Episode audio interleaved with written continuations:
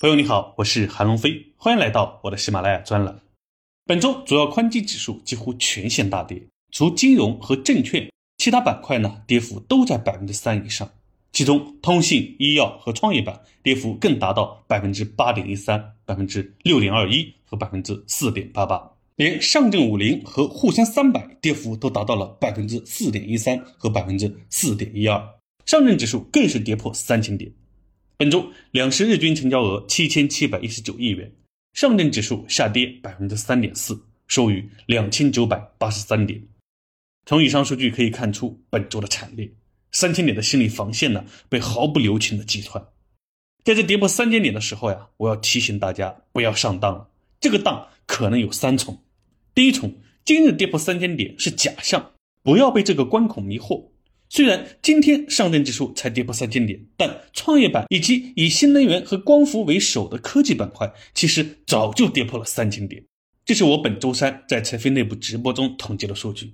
从图表中可以看出，从二零二一年高点算起，到二零二三年十月十八日，医药跌了百分之五十三点六九，新能源跌了百分之五十三点六一，光伏跌了百分之五十点六零，半导体跌了百分之四十八点二一。科创五零跌了百分之四十六点一七，创业板跌了百分之四十五点五一，上证五零跌了百分之三十六点七六，沪深三百跌了百分之三十六点五四。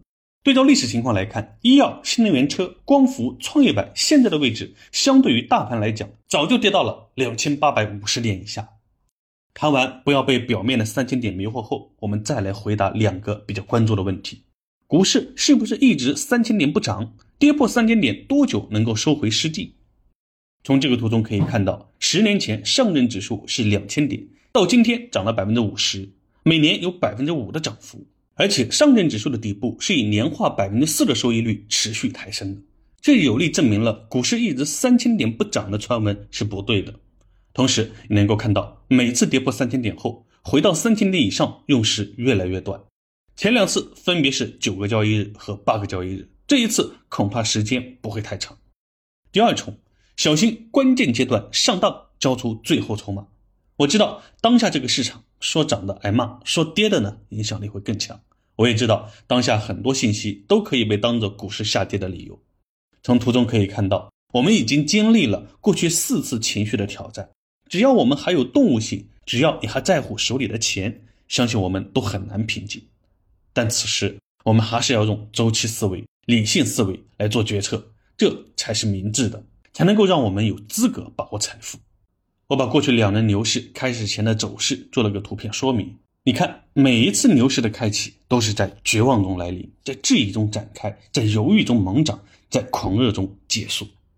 我知道每一次关键时刻，你都会听到各种信息，说这次不一样了，这次遇到的是历史上最艰难的时刻。但事后证明，每一次都一样，又涨上来了。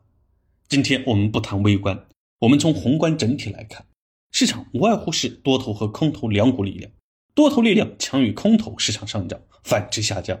两股力量背后的利益诉求就是规避风险，追求盈利。精准点说，就是风险尽可能小，盈利尽可能多。不考虑持仓者手中的增量资金，现在市场空仓的是潜在的多头，持仓的是潜在的空头。在货币宽松和地产资金流出的背景下。多头资金体量非常大，而空头呢，随着市场的下跌，恐慌盘不断抛售，力量越来越小。在外部环境不好的情况下，多头此刻利用情绪逼出空头，是非常聪明且不费成本的事情，收益大，成本低，还规避了入场给空头抬轿的风险。看清了背后的利益博弈，你就明白了，多头需要砸出更多带血筹码。这阶段他们会有各种有利手段引起恐慌，骗你交出筹码。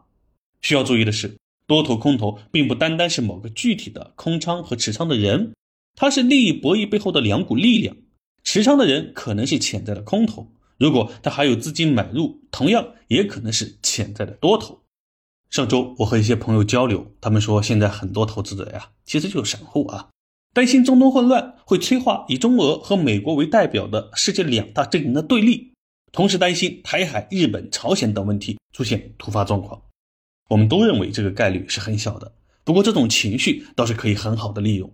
如果想做空，下周一定很轻松。果不其然，这一周跌破了三千点，不知道有多少带血的筹码在这两天交出。第三重，大国博弈，小心上当，成为汉奸。当你看到一篇消息喊 A 股即将迎来五年级别的牛市，你觉得很有道理。转手，你又看到一个喊中国股市接下来会继续下跌，你也觉得很有道理。这时你要注意了，你很有可能成为左右摇摆的墙头草，因为你没有自己的思考，更没有自己坚守的观点。你是空头还是多头，就看受哪些信息影响的多。从中美两国的实力来看，间谍战、信息战、舆论战，美国很有经验。头些年攻击的力量，相信你有所耳闻。一不留神，我们可能就会在大国金融博弈中成为汉奸，民财两空。这个思考呀，是我接触省意识形态小组相关部门后，听过几场相关报告才更为关注的，并不是危言耸听，反而呢超越我们之前的想象。以上这些，并不是说我认为接下来市场就不会跌了，只是希望你能够透过现象思考背后的本质，去学会用第一性原理思考。穿过枝枝叶叶去看根本，这样你就能够看得更远，懂得更多，也就自然知道了接下来该怎么做。跌你也知道该怎么做，跌的比自己想象的还要久，你也知道该怎么做。其实用一句话就能概括：跌多了就会涨，涨多了就会跌。不要在越来越接近上涨的时候神不知鬼不觉的上当了。一句简单的话，需要用这么长的篇幅去阐述，也挺令人感慨的。股市的角色呀，已经越来越重要了。它是扮演着继房地产时代后新一轮经济发展和科技创新的关键角色，这是经济规律，也是政治任务。用彼得林奇的话来说，每当我对目前的大局感到忧虑和失望的时候，我就会努力的让自己关注于更大的大局。如果你期望自己能够对股市保持信心的话，你就一定要了解更大的大局这个概念。更大的大局是从更长更远的眼光来看股市。今天是残酷的。明天是残酷的，后天是美好的，但大部分人都死在明天晚上。希望你能做好准备，不做错事，确保自己能活到后天美好的时刻。好了，本周就先分享到这里，我是韩龙飞，祝你周末愉快。接下来又是美好的一周，我们下一周再见。